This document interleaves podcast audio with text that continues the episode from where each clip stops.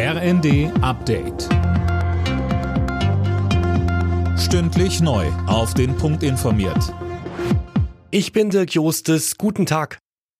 Die Finanzierung steht, jetzt soll das Deutschland-Ticket auch so schnell wie möglich umgesetzt werden, fordert der Städte- und Gemeindebund. Mehr von Jana Klonikowski. Hauptgeschäftsführer Landsberg sagte der Rheinischen Post, er hoffe außerdem, dass es das 49-Euro-Ticket nicht nur im nächsten Jahr, sondern auch länger gibt. Am Abend hatten sich Bund und Länder darauf geeinigt, zumindest im kommenden Jahr die Kosten für das Ticket je zur Hälfte zu übernehmen. Ein Starttermin wurde aber nicht genannt. Kanzler Scholz sagte nur, das soll jetzt ganz schnell gehen. Niedersachsens Ministerpräsident Weil sagte, das Ticket werde bis zum Ende des ersten Quartals 2023 kommen. Bundesnetzagenturchef Müller hat den Bau von LNG-Terminals verteidigt. Kurzfristig gehe es in Deutschland nicht ohne Gas, sagte er im ersten.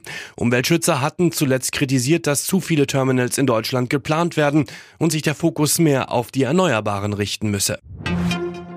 Die Sicherheitsmaßnahmen im Bundestag sollen nach der Reichsbürger-Razzia überprüft werden. Das hat Bundestagsvizepräsidentin Göring-Eckardt gegenüber den Funke-Zeitungen erklärt. Fabian Hoffmann berichtet. Bei dem aufgedeckten Reichsbürger-Netzwerk gebe es offenbar eine Verbindung zur AfD-Fraktion, so Göring-Eckardt. Daher müsse jetzt genau geprüft werden, welche Sicherheitsvorkehrungen angepasst werden müssen. Auch der SPD-Innenexperte Hartmann fordert, die Sicherheitsüberprüfungen der Mitarbeitenden und Zugangsberechtigten zu überarbeiten. Bei der Razzia am Mittwoch waren 25 Verdächtige festgenommen worden, die einen gewaltsamen Umsturz geplant haben sollen. Unter ihnen auch die ehemalige AfD-Abgeordnete Malsak Winkemann.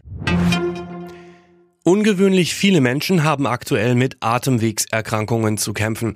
Laut dem Wochenbericht des RKI sind vergangene Woche 9,5 Millionen Menschen betroffen gewesen.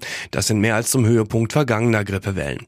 Der Beginn einer Corona-Winterwelle zeichnet sich demnach bislang noch nicht ab. Nach zwei spielfreien Tagen starten heute die Viertelfinals bei der Fußball-WM. Den Anfang machen am Nachmittag Vize-Weltmeister Kroatien und Brasilien. Am Abend treffen dann die Niederlande und Argentinien aufeinander. Alle Nachrichten auf rnd.de